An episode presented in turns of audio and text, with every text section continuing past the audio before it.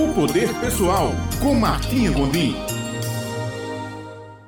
Olá, bom dia, caro ouvinte. Aqui Martinha Gondim em mais um momento de nossa coluna Poder Pessoal. Um dos fatores mais impeditivos do desenvolvimento humano chama-se medo. E o que é o medo? O medo é uma emoção que tem por objetivo a preservação da vida humana. Em geral, temos medo do desconhecido e o medo se desdobra em várias faces. Basicamente, conhecemos oito modos de medo que são os mais comuns, como, por exemplo, o medo da pobreza, o medo da crítica, medo da rejeição, medo da perda da liberdade, medo da doença, medo do abandono, medo da velhice e medo da morte. Quando nós seres humanos permitimos reger a nossa vida e as nossas decisões baseadas em um desses medos, o que geralmente acontece é que existe uma paralisação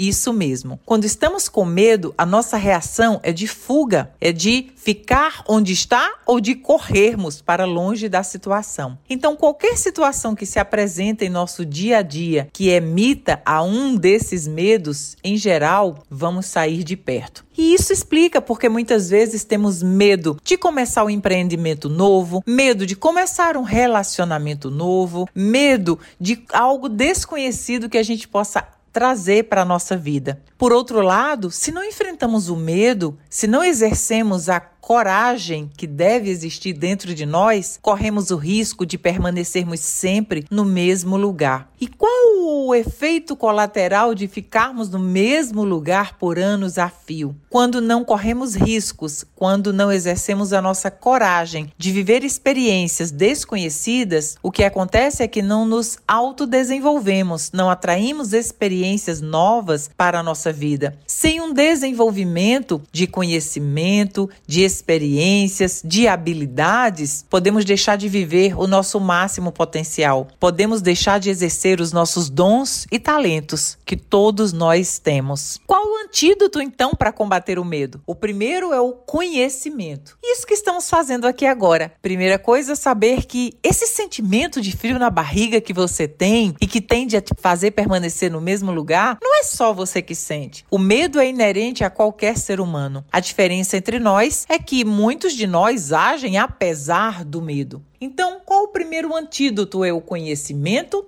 baseado que você não é o único. Segunda forma de conhecer é indo em busca de mais esclarecimento. Se tem algo desconhecido que nos coloca medo, então vamos em busca de saber quem já ultrapassou aquilo que a gente deseja fazer. Qual foi a experiência que teve? Se voltasse atrás, o que não faria? Quanto mais experiências e informações agregarmos a uma tomada de decisão, nós nos sentimos fortalecidos para agirmos e enfrentar o medo, exercendo a coragem. Segundo o antídoto que podemos ter contra o medo é vivermos com hábitos e práticas dia a dia que nos faz ter autoconfiança, autossegurança e autocontrole. Então, para o medo da doença, por exemplo, se eu tenho certeza que os meus hábitos diários são de acordo com o que a ciência mostra que é adequado, se eu tenho uma preservação adequada da doença e se eu vivo de acordo com o que eu não quero ter, como a doença, se eu vivo em conforto conformidade com a saúde, obviamente eu estou afastando o medo da doença de mim.